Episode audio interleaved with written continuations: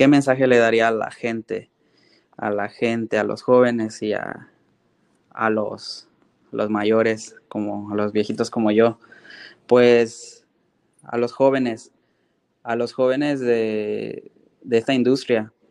Créeme que el mejor consejo que les puedo dar es este, comprarte una caja de curitas y, ir y aventarte, ¿ves? Inviertan, inviertan en ustedes, salgan, coman, conozcan.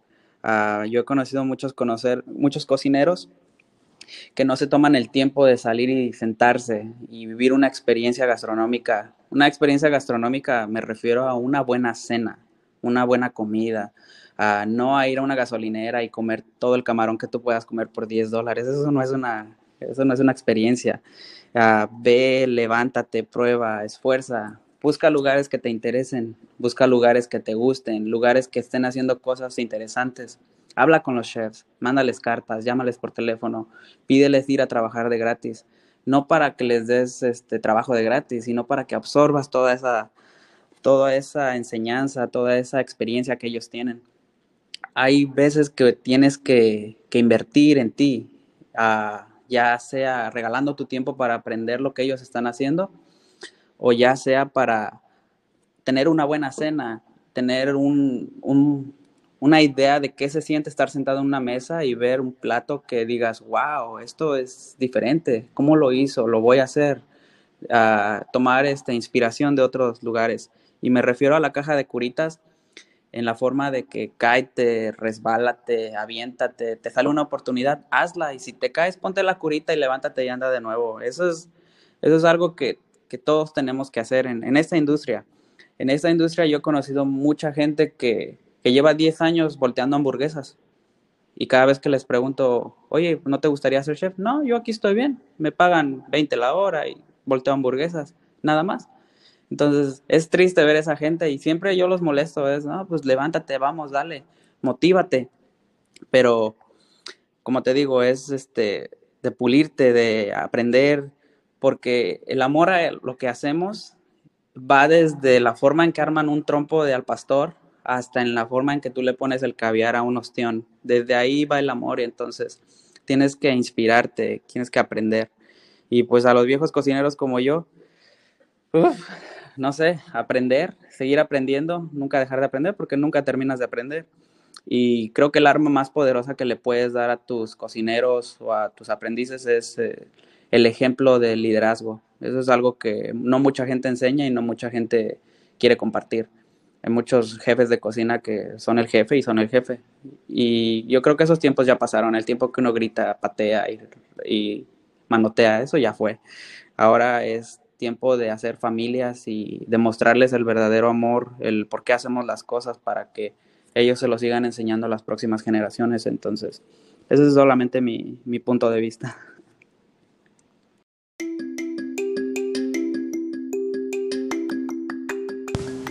Bienvenidos a 40 y 20.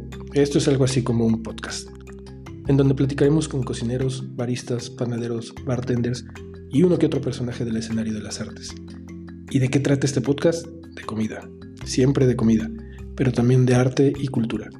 Lo que queremos es contraponer, escuchar y conocer a las nuevas generaciones y a las viejas generaciones de la cultura gastronómica. Así que, comenzamos.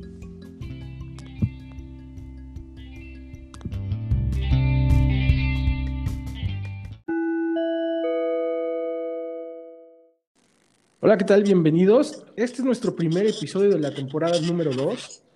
Por fin terminó el año 2020 y comenzamos este 21-21. Y hay muchas historias por contar y muchos cocineros con los que vamos a estar platicando. Así que quédense aquí con nosotros para esta temporada número 2. Y hoy platicaremos con el chef Frankie Ramírez, un cocinero mexicano que se encuentra en Filadelfia, en Estados Unidos, ¿Qué tal, Frankie? ¿Cómo estás? Bienvenido. Hola, buenas tardes, Alex. Mucho, mucha, mucho gusto y un placer estar aquí, de verdad. Gracias.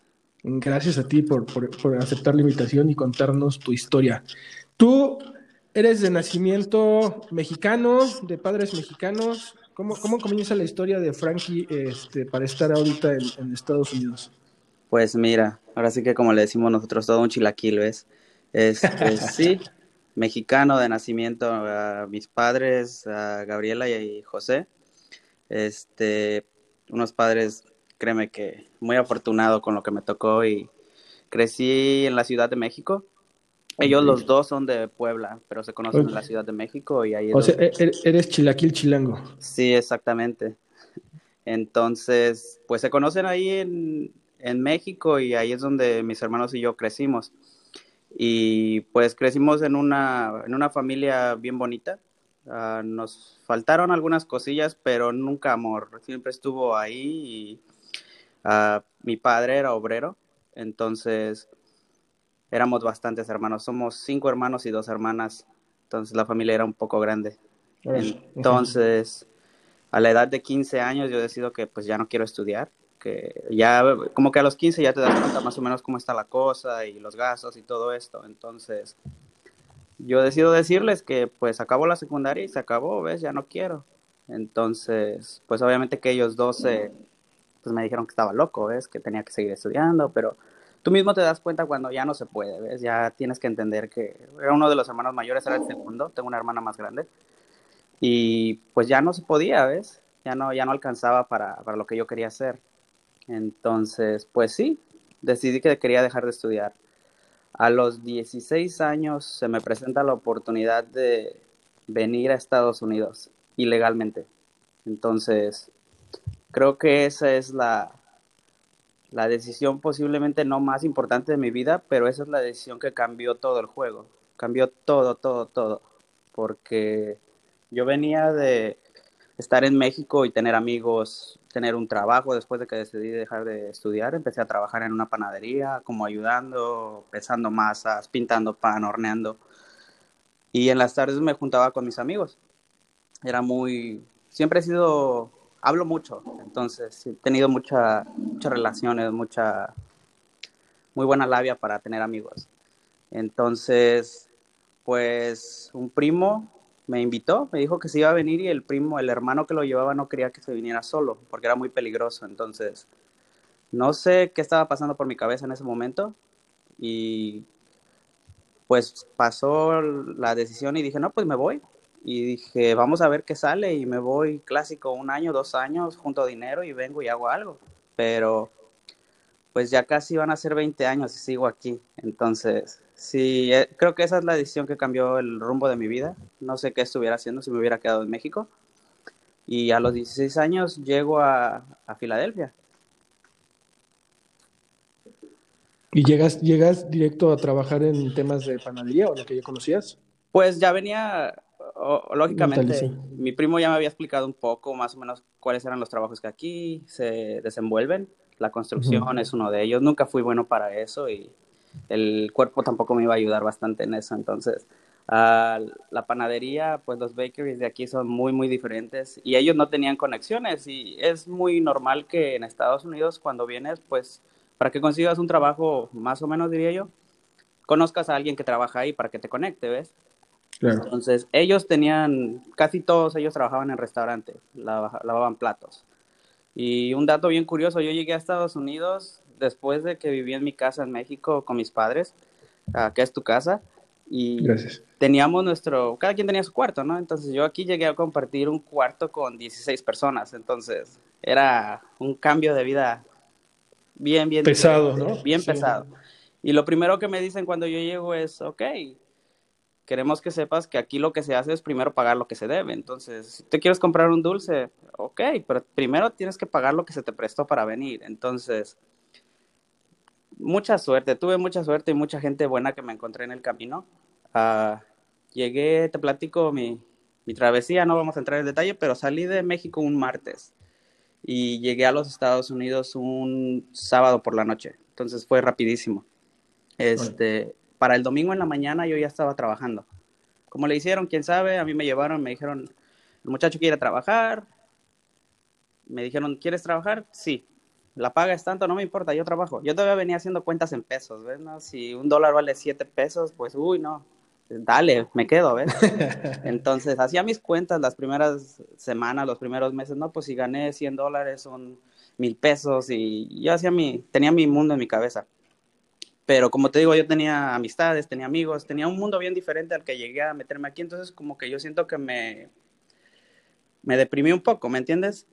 Me deprimí porque era, tenía dos trabajos, entraba, eh, te quería platicar sobre el primer trabajo que tuve, que es este, con un Iron Chef, un chef muy, muy famoso aquí en Estados Unidos, y mucha gente no me cree cuando se lo cuento. Cuando llegué a trabajar aquí, mi primer trabajo fue en Morimoto, que ahora es reconocido mundialmente, tiene restaurantes en México, en Asia, en todo Estados Unidos. Entonces, llegué a trabajar ahí. Uh, era un tipo de trabajo como lavaplatos, uh, preparador y básicamente yo hacía todo lo que me decían, limpia aquí, limpio ahí, ¿ves? Y una, una experiencia bien bonita. Para ese entonces no estaba yo enamorado de lo que hago, pero era un trabajo y, y el, la diversidad de la cultura de ellos era bien diferente, la forma en la que ellos trabajaban, callados, respetuosos, ellos no tiran nada, no desperdician nada, todo era bien diferente a lo que yo estaba acostumbrado, que pues, yo venía de la Ciudad de México, o sea, no, no tenía, en realidad mi, mi influencia culinaria en la Ciudad de México diría que era mi madre, porque era muy buena cocinera, uh, tiene un sazón que ni te platico, entonces es, uh, ese era mi mundo culinario y de ahí a venir a trabajar con sushi y todo esto, pues ver a las personas cortando pescado y haciendo todo esto era wow, ¿ves? Era impresionante, pero no había todavía el amor todavía ahí. Todavía no nacía ahí. Y, además me imagino que tienes este, este choque eh, en el aspecto como personal de estar llegando como ilegal a un país, enfrentarte a, a esto que dices de vivir en una habitación con, con muchas más personas y, y, esta incertidumbre que a lo mejor te hacía como, como no estar bien emocionalmente, ¿no? Sí. Y luego entras a trabajar a un lugar que tiene como, eh, yo, yo lo veo así, ¿no? O sea, es como, en mi lado personal la estoy pasando muy mal, pero llego aquí, todo está increíble, perfecto, ordenado, eh, con un profesionalismo eh, distinto y, y, y, creo que eso de cierta forma ayuda como a, a sanar lo otro, ¿no? Sí, sí, sí, ayuda mucho. O sea, se, sentirte bien en el, en el ambiente laboral creo que ayuda a que lo otro sea un poco menos duro. Sí, y estando ahí, créeme que siempre he sido una persona bien curiosa. Me, de verdad que las personas que me conocen pueden confirmar eso. Yo no me voy a dormir con una duda en mi cabeza.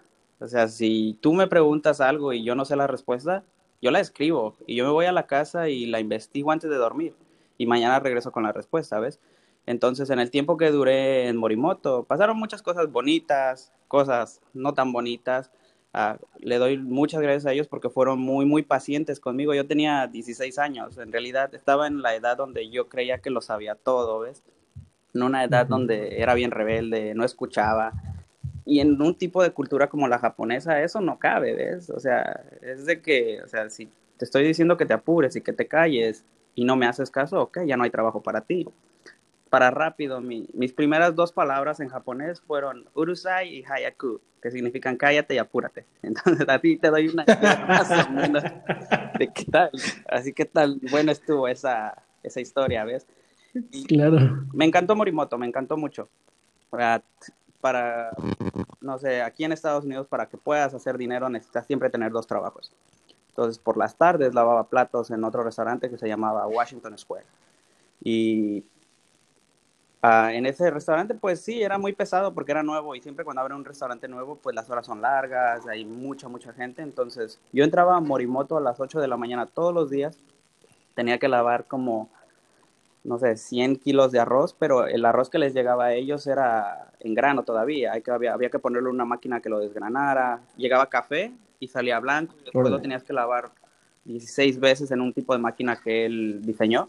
Entonces yo tenía que estar, ser el primero de la cocina, ¿ves? Porque si no, no había arroz y me regañaban. Entonces, después de las 3 de la tarde, salía y tenía un break como de 45 minutos y había un parque entre medio de los dos restaurantes. Entonces, pues yo me iba a sentar al parque, me compraba un jugo y ya entraba a Washington Square. En Washington Square entraba yo a las 4 y salía hasta aproximadamente la 1, a las 2 de la mañana. Entonces, para un muchacho de 16 años eso era una locura, ¿ves? Estaba muerto ya. Duré posiblemente tres meses haciéndolo y después ya decía, ok, ya, esto ya no es divertido, ¿ves? Ya, como que ya no, ya no me está gustando esto. Entonces, lo que pasó es que un primo mío, de los que vivían con ellos, ellos se enojaban bastante porque yo llegaba muy tarde. Cuando abría la puerta en tiempo de invierno, pues entraba todo el frío y vivíamos 16 en un cuarto. O sea, entonces no es una casa, es un cuarto. Literalmente es un estudio, lo que le llamamos un estudio. Y pues entraba el frío y todos se enojaban, que cierra la puerta, que ya es tarde. Y tenía hambre y quería cenar y todos apaga la luz. Entonces era, era difícil, era bien, bien difícil. Entonces uno de mis primos me dijo que, que iba a dejar un trabajo, que iba a dejar un trabajo en el que estaba, uy, dice, casi no hacemos nada, está bien tranquilo, es muy, muy, este, deberías agarrarlo porque no me gustaría que alguien más lo agarrara. Y lo mejor de todo es que a las 10 salimos siempre, entonces ya no tienes que trabajar hasta la 1 de la mañana, sino hasta las 10 de la noche. Y yo dije, no, pues vale, pues yo voy. Y ahí es donde la historia comienza, ahí es donde en realidad la historia del cocinero empieza, porque desde el momento en que yo llegué a este restaurante, este es el restaurante que me cambió la vida. Uh, ahora ya no existe, lo, vendió el chef y después pues ya la persona que lo agarró ya no lo pudo llevar, pero se llamaba Bliss y estaba en Broad Street, en Filadelfia. Entonces, desde el momento que yo llegué y toqué la puerta, me abrió la puerta un tipo grande, este, bien parecido, y me dice, ¿quién eres? Uh, ¿Qué quieres? En inglés. Y ya le dije, oh, no hablo, no hablo inglés. Y me dice, ok, dice, ¿qué necesitas? En español me lo dijo. Y le dije, no, pues vengo buscando trabajo. Me dice, ¿cómo te llamas? Y ya le dije, me llamo Francisco. Y me dice, oh, Francisco, mucho gusto, me llamo Francesco, yo soy el dueño. Y desde ese momento, no sé, algo, algo cambió, algo mágico. Uh, su nombre es Francesco Martorella. Y en esta cocina, créeme que hice, aprendí todo lo que sé, toda la base de todo lo que sé. Me inspiro todo el tiempo cuando siento que no tengo línea, cuando me pierdo, a veces me regreso a ese momento. En este restaurante conocí a mi esposa. Uh, mi esposa era la, la, chef de postres, la, que, la persona que se encargaba de hacer todos los postres en ese restaurante. Y hice unas amistades todas las personas de ese restaurante duramos casi seis años trabajando juntos. Nunca se salía uno, nunca entraba alguien nuevo. Entonces era una ¿Qué, ¿Qué, edad tenías cuando, cuando entraste? Tenía como 17 años. Entonces, igual empecé a lavar platos. Este, y como te digo, nunca he podido estar callado, no sé por qué. Entonces, era todo el tiempo estar platicando con Dan, un muchacho que era uno de los líderes de la línea. Hey, Dan, ah, ¿qué necesitas? Ay, uh, go abajo and get me chicken oh, yo no, no sé chicken, ¿qué es chicken? Decía, este, ¿cómo se dice español? Pollo, ok, chicken. Entonces todos los días yo venía y le decía, Denny, ¿cómo se dice esto? Y ella me decía, ah, se dice salmón, se dice cuchara, se dice cuchillo. Llegaba el punto en que Daniel me decía, ok, no más preguntas por hoy, no más, no más. Y la única latina del restaurante era mi esposa, que ahora es mi esposa, pero en ese tiempo era este, la chef de postres de ahí. Entonces él iba y le decía, Verónica, ¿le puedes decir a Francisco que ya se calle, ya no quiero hablar con él? Entonces era, chistoso, ¿ves? Y mi esposa igual, había veces que no llegaba el ensaladero y pues le decían, ok, tienes que trabajar en las ensaladas. Y estaba ocupada porque tenía que hacer postres, tenía que hacer esto, y cuando terminaba la producción de los postres, se ponía a montar la estación de uh, ensaladas. Y ya iba y me decía, mira, tengo que rostizar estos pimientos, por favor, pélalos y límpialos. Y yo, pues las primeras dos veces, pues, ok, es una chica, le voy a ayudar, ok. Pero ya después era más seguido, córtame esto, córtame el otro, córtame acá. Entonces llegó el punto donde yo le decía, oye, ya no, o sea, ¿qué te pasa? Y ella le decía, no, pues ayúdame. Y yo le decía, ok, está bien, ahí déjalo. Y no lo hacía. Entonces llegaba ella y se enojaba y veía los chiles que no estaban hechos y me decía, pues gracias por nada. Y se iba bien enojada, ¿ves? Y, así empezó la historia con ella. Entonces, un día uh, iba yo llegando y Francesco me vio y me dice, Frank, Francisco, ven. Y le digo, sí. Me dice, mira, Verónica se va a ir a México va a ir a ver a su familia, dice, yo necesito a alguien que cubra las ensaladas porque la otra persona ya no va a venir. Y ya le digo, ok, pues yo no tengo a nadie. Francesco hablaba más o menos español, pero había otro tipo que hablaba muy, muy bien español, Anthony. Entonces, él me decía, ok, ¿qué te parece si tú te vas a las ensaladas porque te llevas bien con Denny, con Verónica y con todos los demás? Y yo así de que, no, yo no quiero hacer eso. Y me dice, ¿por qué no? Le digo, mira, yo no hablo inglés para empezar. Dice, pero Anthony habla español. Le digo, sí, pero yo no soy muy bueno. Y me dice, sí, pero yo te voy a enseñar. Yo te prometo que yo te voy a enseñar. Y pues no sé por qué, pero se me ocurrió y que se lo digo. Le digo, mira, vamos a hacer un trato. Si yo sirvo en las ensaladas, me quedo. Pero si no sirvo, prométeme que me vas a regresar mi trabajo de dishwasher, porque yo no me puedo quedar sin trabajo. Entonces Francesco me dice, Don, vamos a hacerlo. Y, los primeros seis meses, este Anthony Goodwin me hizo llorar, literalmente, literal. O sea, ese era, todo el mundo en esa cocina decía que él era el diablo, ¿ves? Él te checaba las cosas, hasta el último grano de sal tenía que ser perfecto. Y yo nunca había trabajado en la cocina, entonces no tenía nada de experiencia. Verónica, mi esposa, me enseñó algunas semanas antes de irse, me explicaba y Anthony siempre venía y me regañaba. Entonces Verónica siempre me decía, no, no te preocupes, él les hacía al inicio, después ya no te va a molestar, todo va a estar bien. Y literal, o sea, me tiraba las cosas en pleno servicio, me decía, esto no es nuevo, esto es viejo, ¿cuándo lo hiciste? Lo hice hoy. No mientas, esto no es de hoy, está viejo, ¿por qué estás mintiendo? Decía, literal, lo abría y lo tiraba a la basura. Decía, haz nuevo y en pleno servicio, ¿cómo te, cómo te quitas de ahí para ir a hacer algo, ves? La forma en la que la cocina estaba diseñada es que el, base, el walking, el, el, refrigerador estaba en el basement. Entonces, para ir al basement tenías que pasar por el expo. Entonces, cuando él te veía cada vez que pasabas, te decía, ¿a dónde vas? Al, al, al, basement a traer algo. ¿Por qué? ¿No preparaste bien? Hoy no te voy a pagar tu día. ¿Por qué no sabes preparar? ¿Por qué no dices eso? Entonces, literalmente el tipo estaba sobre de mí. Y pues todo iba como los primeros seis meses fueron bien duros. Le dije a ella, yo ya no quiero trabajar aquí, me voy a ir. Verónica se fue y regresó. Y ya después me decía, ah, tranquilo, cuando él se le pase ya ni te va a pelar, ya, ya va a hacer lo que quieras. Y yo digo, no, pero es que él me odia, él me odia, literalmente todos los días él me odia. Hasta que llegó el gran día, y yo creo que ese día nunca se me va a olvidar. Uh, un día que no llegaron dos cocineros, y eso nunca pasaba y vi a Anthony y a Francesco trabajar en la línea. Ese fue el día que lo cambió para mí todo. Uh, literal, así te lo digo, de hombres. Uh, porque uno que estás en la línea y todo el tiempo dice, ah, él te manda todo el tiempo, pero él no sabe hacer las cosas, eh, él solo sirve para mandar. El día que yo vi a esos dos hombres trabajar en la línea, dije, wow, dije, yo quiero ser como ellos, limpios, ordenados, parecían robots todo el tiempo bajaban un plato, movían un ticket, te decían cuánto tiempo, literalmente lo subían, lo limpiaban, con un trapo al lado, o sea, eran súper limpios.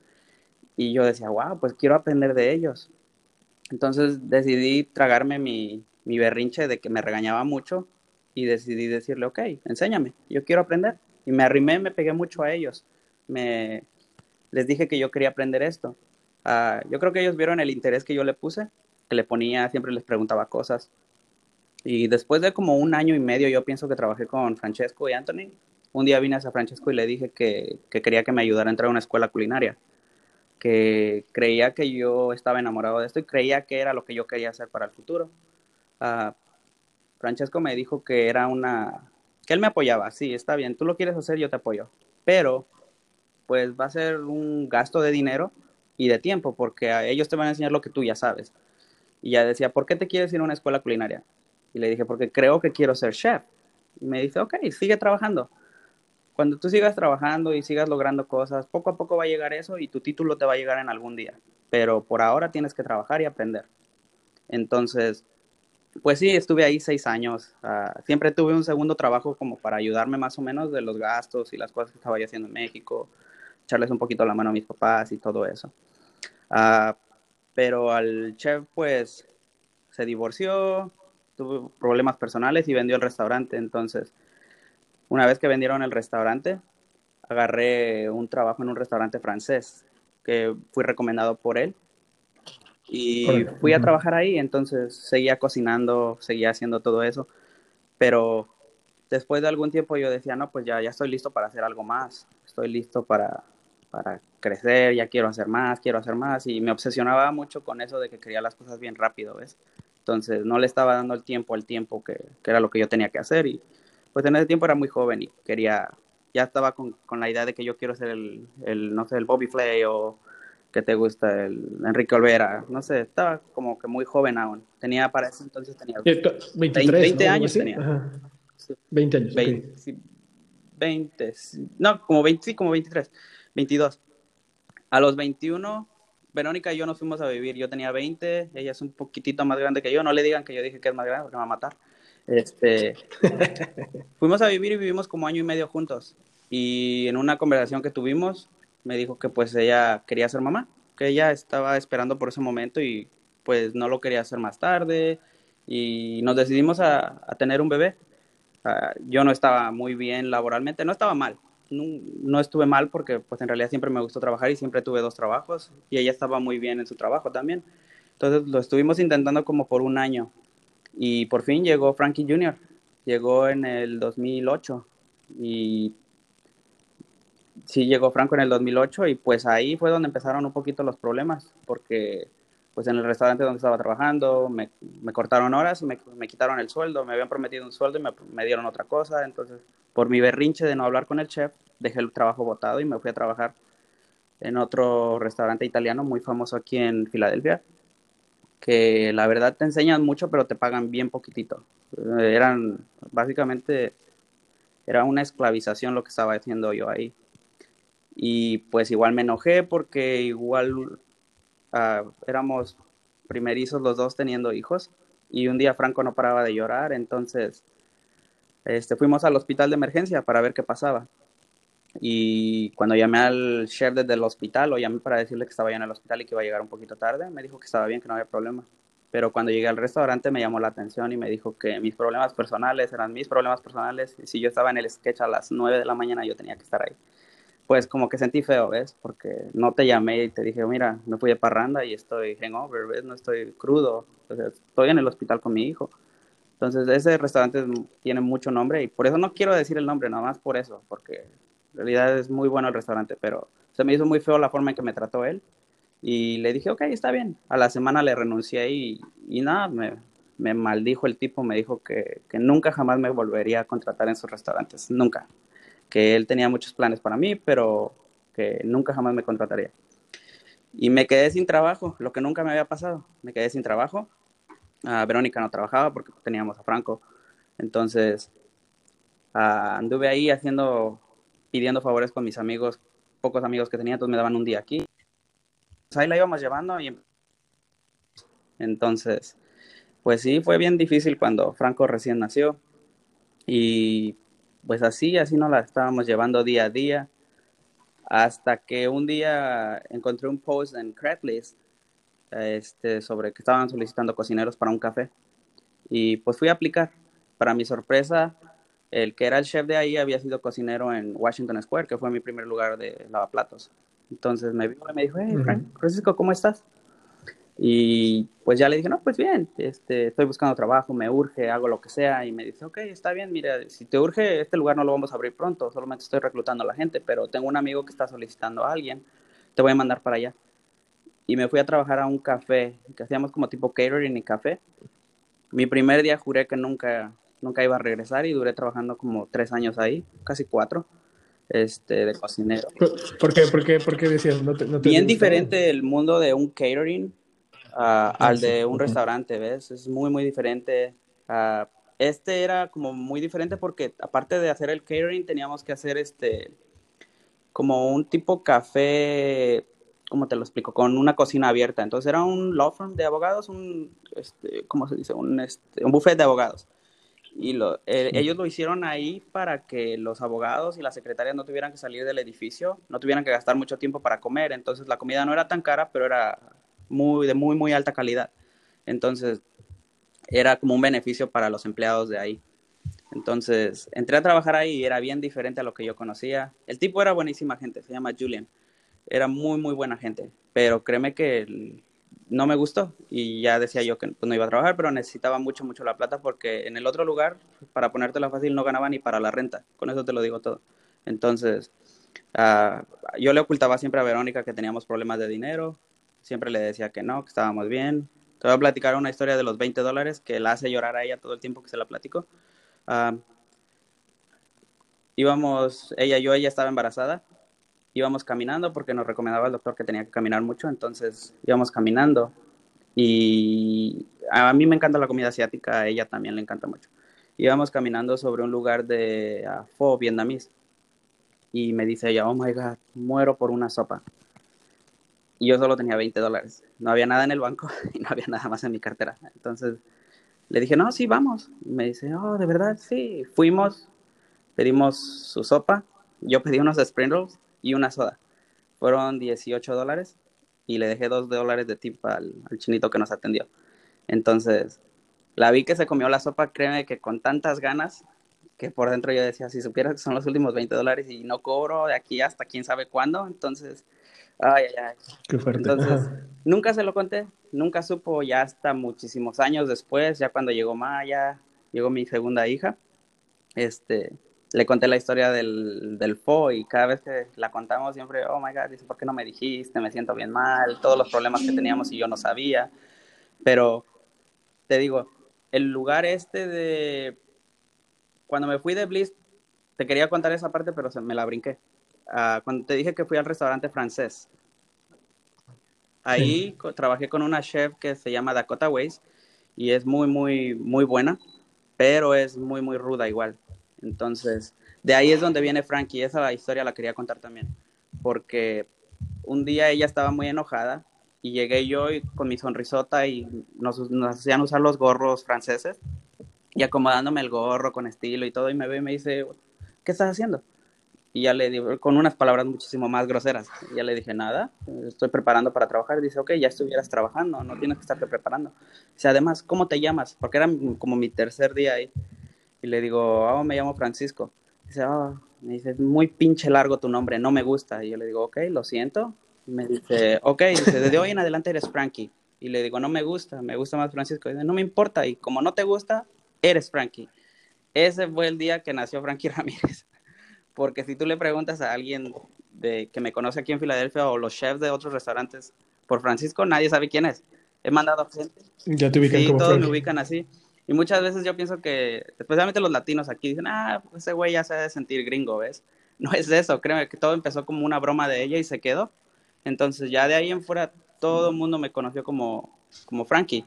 Y hoy en día envió un cocinero recomendado a otro lugar y le dice, oh, me mandó Francisco. ¿Quién? Francisco. ¿De dónde? De Tredici. Oh, Frankie. Dice, oh, se llama Frankie. Dice, no, se llama Francisco. Oh, ok, ok. Entonces es chistoso. Entonces, como te digo, sí, así. Bueno, está bien porque lo volvió como la, la personalidad y el personaje que, que ubica. Sí, ahora es un poquito ya más como, me gusta más eso, ¿ves? Como que le estoy dando más importancia a ese nombre y como que me quiero dar a conocer un poquito más así. Entonces, en, en este café que te platicaba, pues ahí fue donde pues, llegué y me empezaron a dar muchas horas y a mí me estaba yendo súper bien porque no tenía trabajo, entonces me había gastado todos mis ahorros, empecé a trabajar bastantes horas y llegó el punto donde un día le pedí al chef que teníamos que hablar y me dice, oh, ¿quieres más dinero? No era ni el dinero, yo quería pedir un permiso para un descanso o algo así. Y él me dijo, oh, sí, yo sé que tú ne- necesitas ganar más, tú eres muy bueno, mañana hablamos. Y yo así, ¿de qué, ¿de qué habla este loco? Yo le iba a pedir un permiso, ¿ves? Entonces al día siguiente llegué y me dice, te voy a dar más dinero, pero ya llegaste al límite de lo que te podemos pagar. Si tú quieres seguir creciendo en esto, necesitas este, pensar, eh, empezar a pensar en convertirte en un manager, en un gerente, en un sous chef. Este, yo te puedo dar la oportunidad. Y el día que dijo eso, yo así llegué a mi casa corriendo con mi esposa Vero y le dije, mira, me están ofreciendo esto.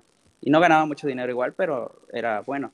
Y me pagaban horas extras y podía ir a eventos, eran comisiones aparte.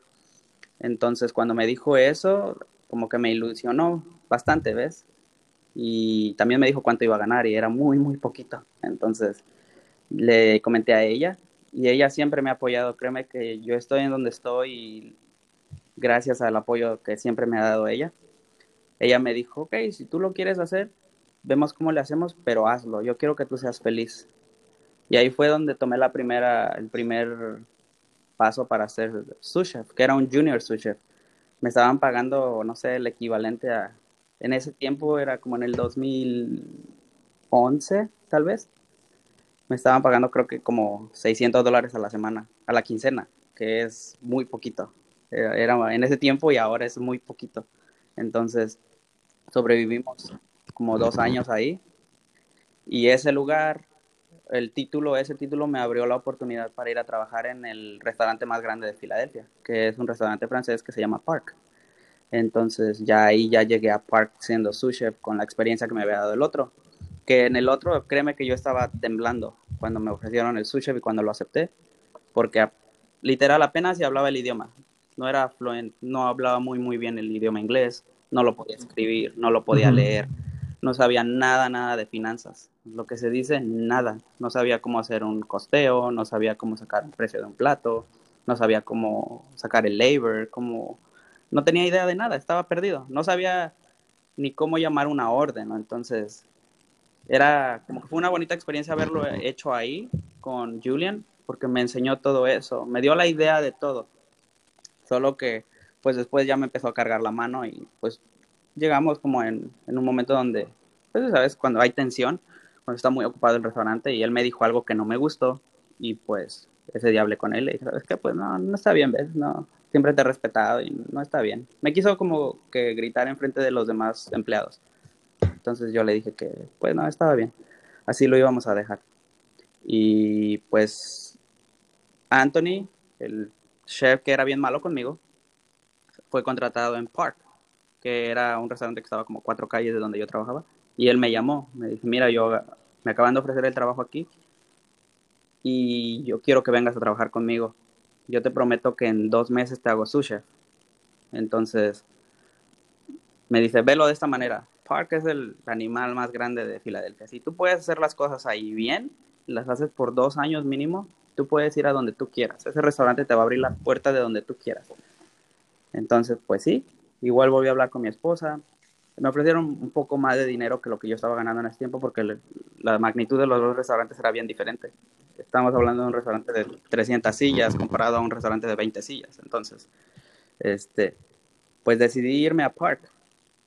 Y algo bien curioso que me pasó en Park es que en todos los trabajos, llegué en el 2004, estamos hablando casi del 2012, que son ocho años tal vez. Nunca había trabajado con muchos latinos, a excepción de Verónica. Entonces, de ahí es donde aprendí el inglés un poco más rápido porque tenía la necesidad, no era porque pues me sentaba a estudiar todos los días. y siempre tenía dos trabajos por lo general. Entonces no había el tiempo para estudiar. Y pues agarré un poco más el inglés, no trabajé con muchos latinos. Mi sorpresa es que al llegar a Park, toda la cocina enteramente eran en su mayoría mexicanos, pero todos eran latinos.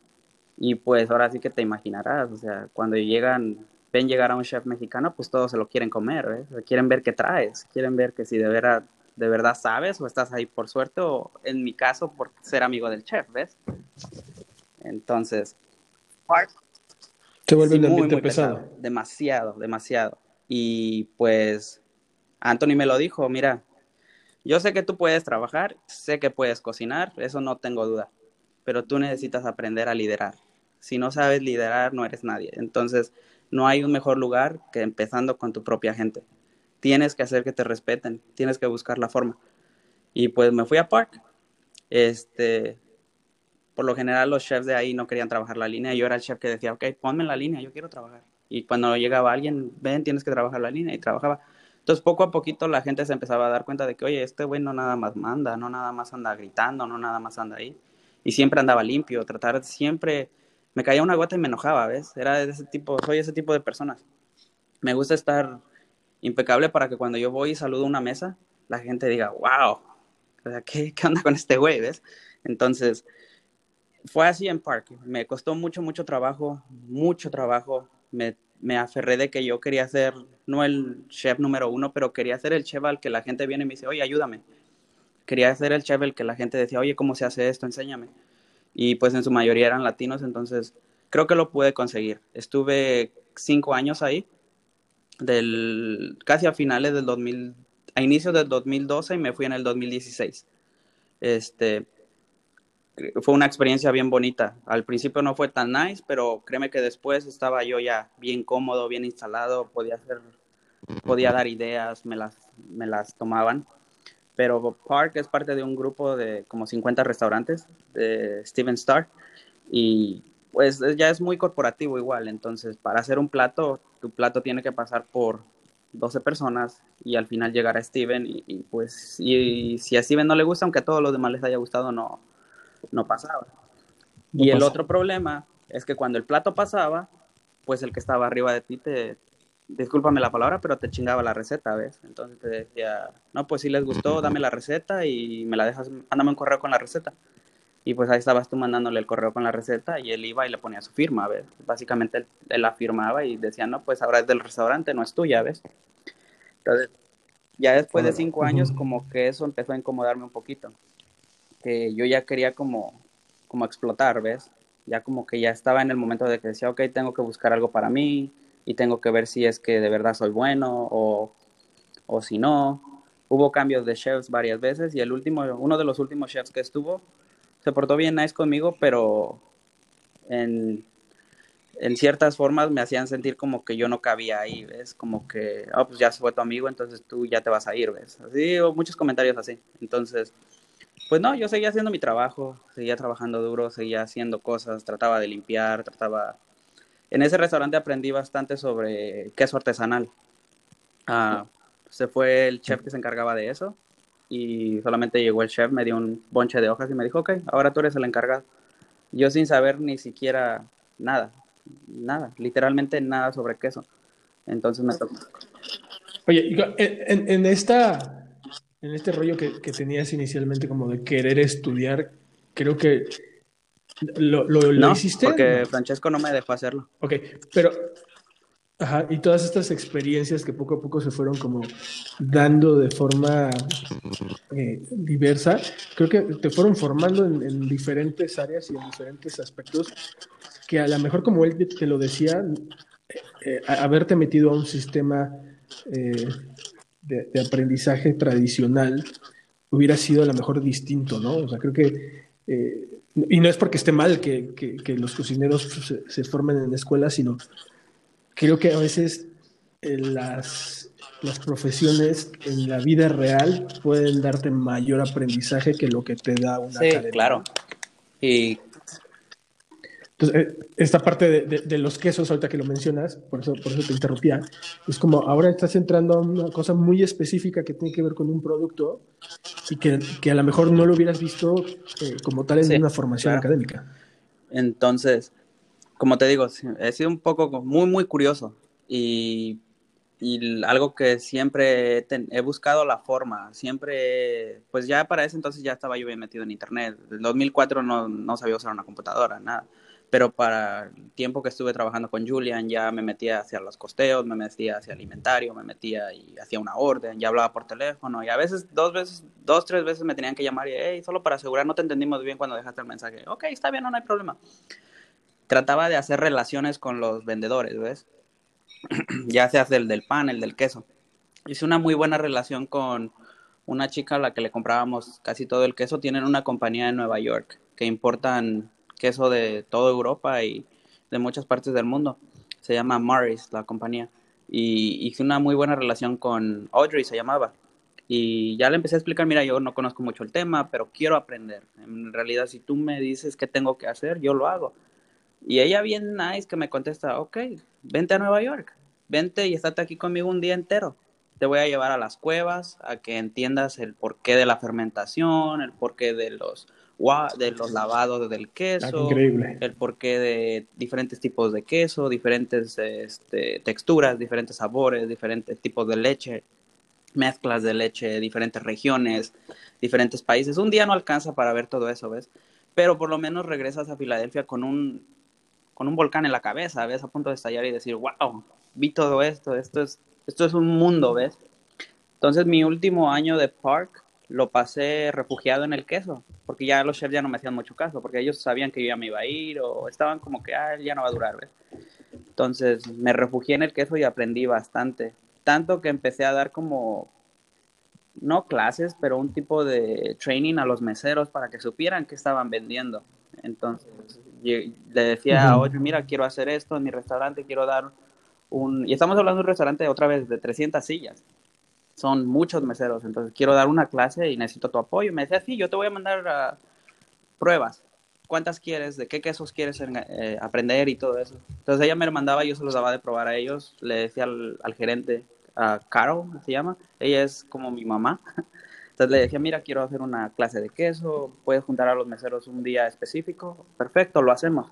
Y les gustaba como que toda esa emoción que yo les transmitía a la gente, ¿ves? De querer que, no nada más ir y decir, ah, pues tenemos tres quesos, ¿ves? Sí, que aprendieran todo lo que era la pasión del, de hacer el queso. En, en Park fue eso lo último. Y como te repito, ah, yo terminé la secundaria y a empujones y bien a fuerza, de verdad. No soy estudiado, nunca terminé la escuela aquí, no vine a estudiar a Filadelfia, nunca tomé cursos de inglés aquí en Estados Unidos. Y todo lo que he aprendido, básicamente me he formado y me he hecho en una cocina. Ahora sí que a, a trancazos, ¿ves?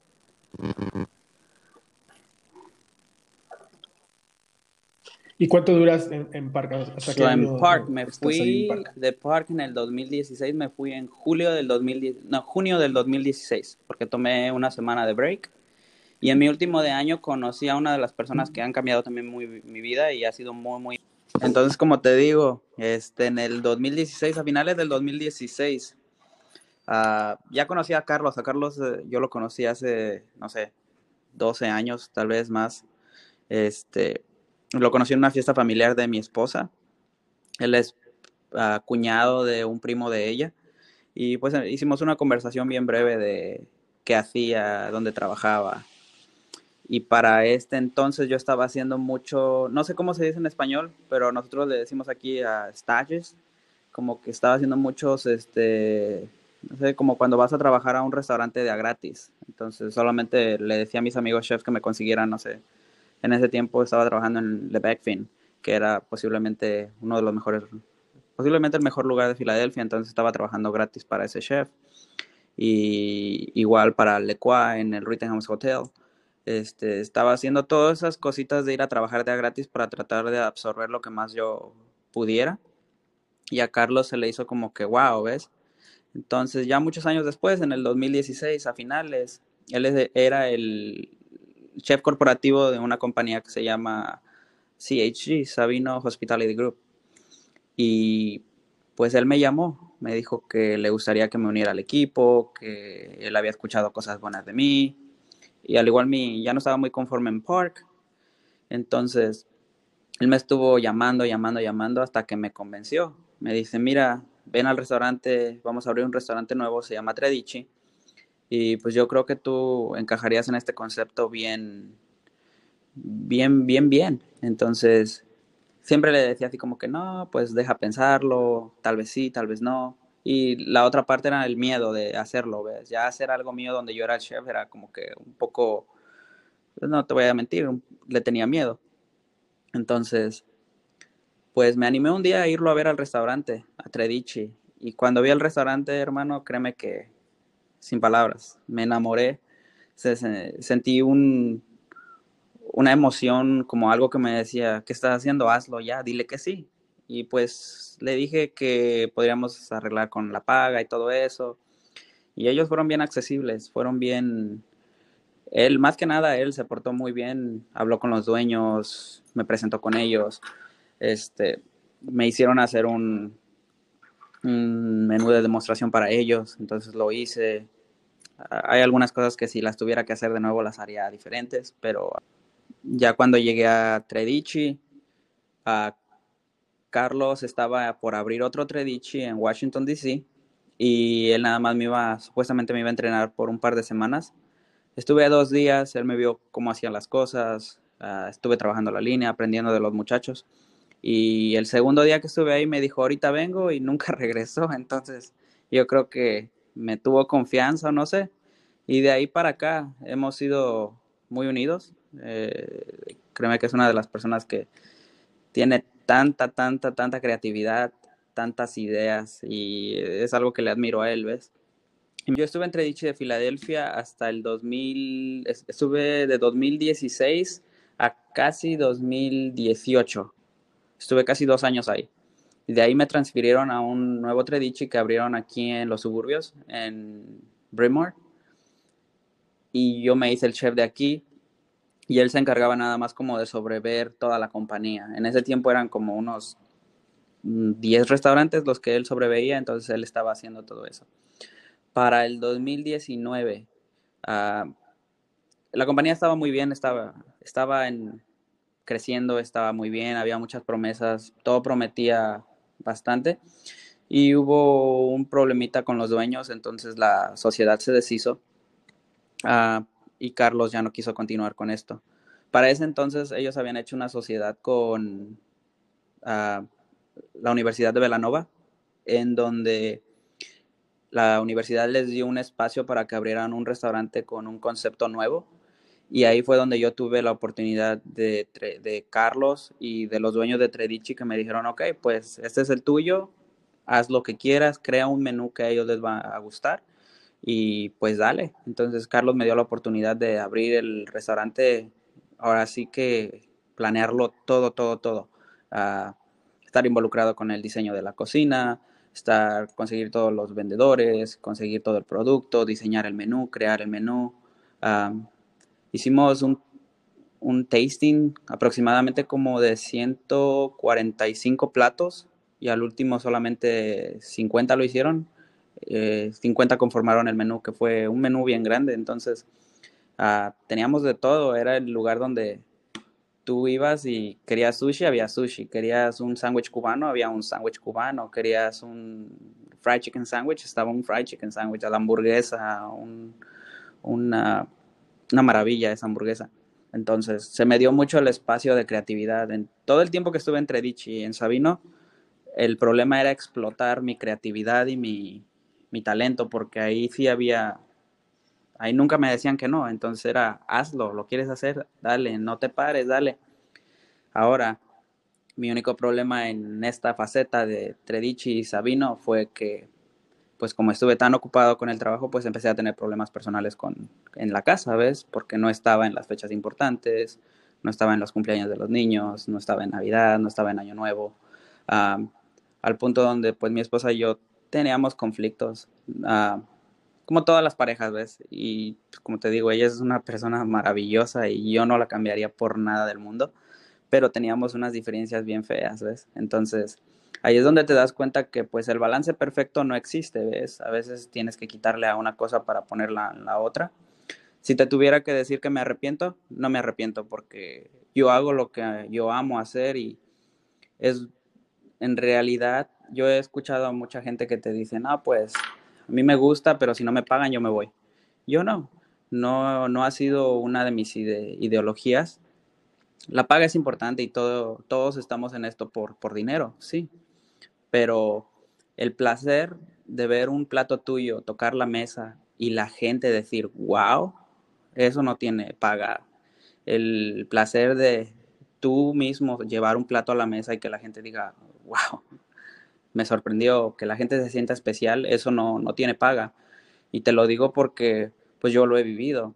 Yo, mi esposa y yo hemos salido a cenar y hemos, en una ocasión fuimos a un restaurante muy, muy prestigioso aquí en, en Filadelfia y es muy carísimo y ella me llevó para mi cumpleaños. Y nosotros vimos al chef llevando platos a las mesas. No, no, no llevó a nuestra mesa, pero solo iba y lo dejaba y ni un hola, ¿cómo estás? o ¿qué les parece todo? Nada. Y era como que muy irritante verlo, ¿ves? Porque siempre se lo he dicho a, mis compañeros de trabajo y a mi esposa. La forma en la que yo veo el restaurante es como un espectáculo, un circo, digamos. Si tú vas a un restaurante a comer, tú quieres ver al payasito, ¿ves? Tú quieres ver al, al elefante que haga su truco, ¿ves? Entonces yo siento que cada vez yo voy y dejo un plato, hey, ¿qué tal está todo? Buenas noches. ¿Qué tal les parece todo? No, pues miren, esto es un complemento de la casa, tú ya le hiciste la noche a, esa pareja, a esa familia, y la gente va a hablar de eso y esa gente le va a decir a otra gente, y, y no solamente es por el negocio, es porque yo trato a la gente como a mí me gustaría que me trataran, ¿ves? Entonces yo creo que eso es, es lo bonito. Cuéntanos, ¿qué, qué, qué es lo nuevo que viene para, para Frank? O los planes que vienen. Bueno, pues mira, uh, ahorita Estoy aquí trabajando en la Enoteca Tradici de Brentwood. Estoy aquí, regresé a ser el chef ejecutivo después de lo de la pandemia. Este, tuve algunas complicaciones y el restaurante que iba a abrir ya no se abrió por eso mismo. Entonces regresé a ser el chef de aquí por ahora. Uh, estoy ayudándole un poco a mi amigo Carlos, a Carlos Aparicio. Él va a abrir un restaurante con un concepto bien, bien bonito. Uh, se va a llamar El Chingón y está aquí en South Philadelphia. Entonces ahí estamos apoyándolo un poquito. Ah, posiblemente en una o dos semanas voy a, van a terminar un website mío. Entonces ahí voy a poder compartir recetas, blog, a fotos, platillos. a una idea bien cool que tengo es quiero hacer cenas a domicilio, pero las van a poder hacer o van a poder hacer reservaciones por medio de la, de la página de internet.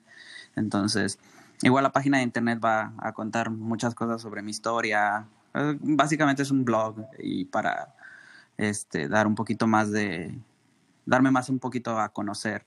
Este, y pues en el futuro, no sé, en cinco años, tal vez, tres años, me veo abriendo un restaurante. Me gustaría hacer un concepto diferente. Me gustaría hacer algo mío, algo que, pues tengo un, algo entre mente y yo siento que, que es una buena idea. Ah, los inversionistas, pues sí, te van a salir siempre cuando, cuando empieces a hablar. Ahorita hay dos personas que están muy, muy, muy animadas conmigo y soy muy afortunado y así que bendecido porque pues esa gente se ha fijado en mí y pues quieren invertir dinero. Uno de ellos es el dueño de la propiedad. Entonces, sí, pero no es el momento. Entonces yo necesito un poquito más de tiempo. Me contactaron para ir a abrir un restaurante a Baja Med, como va, mexicano y, baja, y mediterráneo. Entonces, nunca había cocinado comida mexicana y no te voy a mentir ni voy a poner excusas por el estereotipo de que pues ah, pues que de allá venimos y cómo vamos a hacer esto, queremos hacer algo diferente y crecí con la idea de que lo italiano, lo francés y todo eso era mejor. Entonces, a conforme fui creciendo me di cuenta que la comida mexicana es bien compleja y bien difícil y tiene su chiste, ¿ves? No cualquier persona la hace. Entonces, siempre tenía la espinita de que no había trabajado haciendo comida mexicana y qué tan capaz era. Siempre tuve ese complejo, ese, como que esa idea metida en la cabeza. Cuando me voy de Refectory, uh, me llega esta oportunidad y digo, pues lo quiero hacer, vamos a hacerlo. Entonces me reuní con el vicepresidente de la compañía y el dueño del restaurante y me dijeron, ok, pues mira, tu, re, tu hoja de trabajo dice que nunca has cocinado en un restaurante mexicano. Lo sabemos. Pero sabemos que puedes manejar un restaurante. Tienes experiencia y nos gustaría. Ellos tienen a un americano, a Steve, que es muy buena persona. Él ha vivido 30 años en México cocinando comida mexicana. Entonces él sabe más de comida mexicana que yo, posiblemente. Mira. Pero los queremos unir a los dos. Porque este, esta persona que va a abrir el restaurante era, es muy meticuloso con los detalles. Entonces él, me dice, yo no voy a abrir un restaurante mexicano sin un chef mexicano, ¿me entiendes? Eso no va. Quiero que estés ahí. Y los últimos 6, 7 años de mi vida he pasado haciendo comida mediterránea. Entonces, él sabe hacer comida mexicana y tú sabes hacer comida mediterránea. Van a hacer una buena fusión y queremos hacerlo. Entonces me fui. Fui Estuve con ellos aproximadamente tres, cuatro meses, tres meses. Me enamoré del concepto. Me, literal, me enamoré. Cuando yo dije, le dije, le decía a Steve, güey, yo creía que esto era muchísimo más difícil, güey. Y me dice, güey, tú sabes cocinar, güey. Básicamente, es las mismas leyes, o sea, son las mismas reglas, tienes que cocinar y encontrar el sabor. Y pues igual no era auténtico, auténtico mexicano, entonces ahí le íbamos mixeando. Y pues saliera, salían cosas bien, bien chidas, ¿ves? Este, me aferraba, decía, no, pues yo tengo que aprender a armar el trompo, yo tengo que aprender a hacer tortillas, y pues ya lo estaba haciendo, ¿ves? Y ahorita con Carlos, Carlos, como te comento, él está a punto de abrir el chingón, este, pues también ahí ando metiendo mano y básicamente echándole la mano a él, pero también estoy aprendiendo, ¿ves? Y pues me gustaría hacer algo, un concepto mío, que no va a ser 100% mexicano porque uh, sería uh, atorarme en un solo concepto. Quiero que sea un poquito más, este, como, como te lo explicaría, un poco internacional. Más, sí, un poco más internacional, con claro. tal vez con la picardía mexicana, pero ¿por qué no, ves, hacer un una godorniz en mole, no sé, para hacer mi representación del pollo con mole, cositas así, ves. Serían como reinterpretaciones de nuestra cocina adaptada a otros procesos y a otros insumos. Sí, exactamente. Interesante. Y, y, tengo muchas, muchas ideas escritas. Cada vez que se me ocurre una idea, voy y la escribo. Y tengo, como te dije al inicio, tengo el defecto de hablar demasiado. Y cada vez que empiezo a hablar de comida con alguien, termino soltando las ideas y mi esposa me anda regañando. Y, ah, no digas las ideas, no que chiste, luego ya las hicieron. Entonces, pero yo no soy el tipo de chef que me escondo las recetas. Yo no soy que si porque fuiste a mi casa y comiste algo y no te voy a dar la receta. Para mí eso es algo, eh, algo no está bien. De eso se trata la comida de compartir, ¿ves? Entonces, vienen todas esas cosas y vamos a, vamos a esperar a que acabe esto que está pasando, porque la pandemia, pues quieras o no, sí nos dio duro a todos, ¿ves? especialmente a la industria, a todos los restaurantes aquí, de, me imagino que de, todo el mundo, ¿ves? México y aquí, este, sí nos dio bien gacho, nos dio feo y para mí lo más difícil, lo que más duro para mí ha sido ver a muchos de mis empleados sin trabajo, muchos de mis compañeros cocineros, chefs que han perdido los trabajos, gente que, que son bien buenos y bien talentosos y muchas veces se los he dicho, hay cocineros que trabajan conmigo y que son mejores cocineros que yo y siempre me dicen, no, ¿cómo crees, güey? No, yo no soy tan bueno. Digo, pero son, son muy buenos y es bien triste verlos, ¿ves? Verlos que no, pues no hay horas, no hay, no hay trabajo. Y pues tú como, como, como subchef o como chef tienes que, a ti te dan órdenes y tú sabes que pues tienes que mantener el costeo, tienes que mantener el labor, tienes que hacer todo esto. yo creo que eso ha sido lo más difícil durante esta pandemia. Sí, yo, yo creo que eh, me, me, encanta lo que, lo que cuentas de estos planes eh, futuros y creo que lo, lo, que la pandemia nos ha dejado a todos es eh, entender un poco los tiempos de las cosas, ¿no? O sea, ahora, pues todos estos nuevos proyectos tienen que estar pensados de otra forma y de cómo abordar una nueva situación en la que parece ser que estaremos un, un par de años más, por lo menos en lo que termina todo este rollo de la vacunación y, que salgamos realmente de, la situación. Pero eh, creo que hay algo que a mí me, gusta muchísimo del gremio de, la gastronomía y de los cocineros y de los restauranteros y que se han sabido adaptar y reinventar ante esta situación a diferencia de otras industrias, ¿no?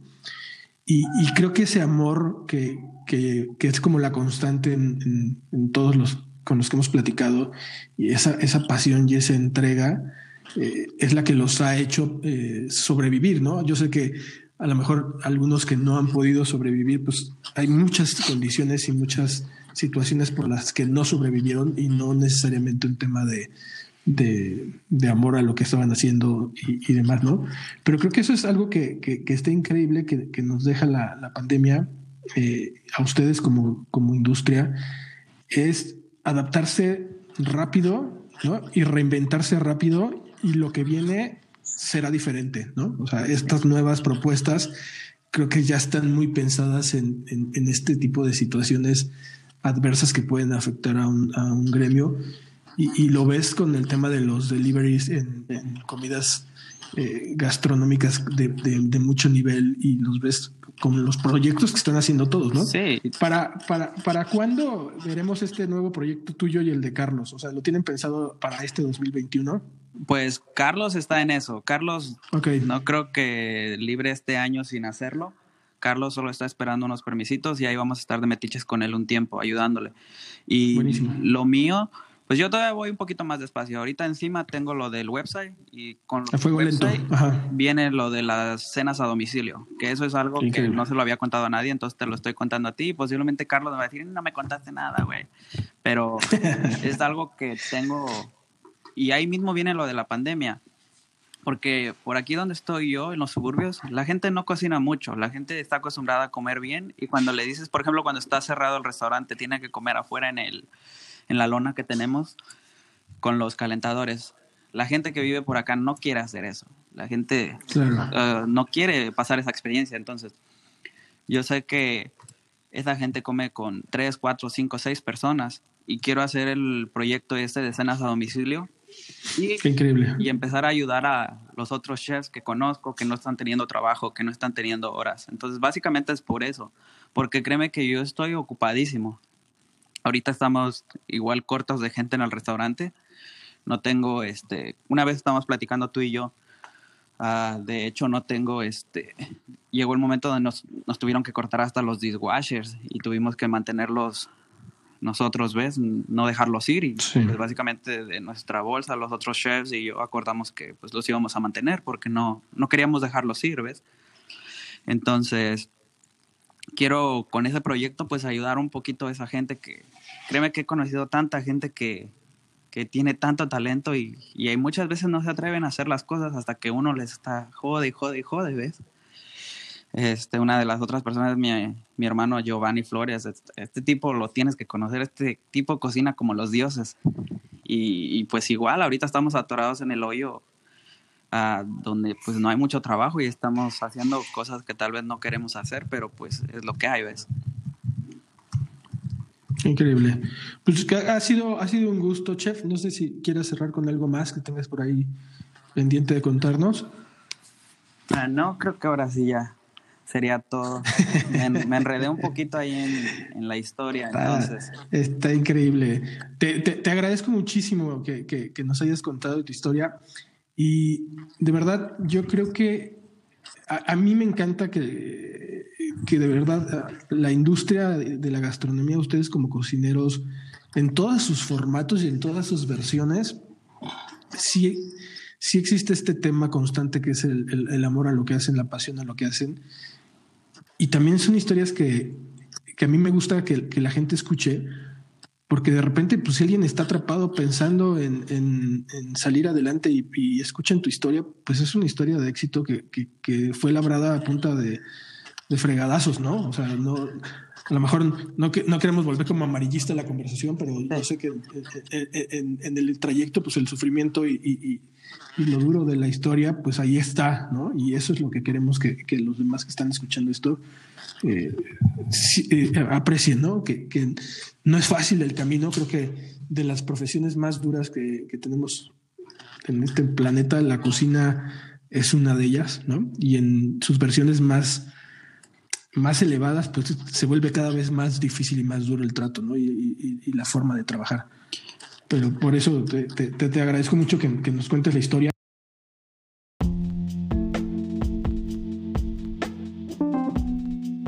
Gracias por escucharnos. Esto fue 40 y 20, algo así como un podcast. No olviden dar follow, visitar nuestras redes sociales, Instagram, Epazote Magazine y nuestra web www.epazotemagazine.com.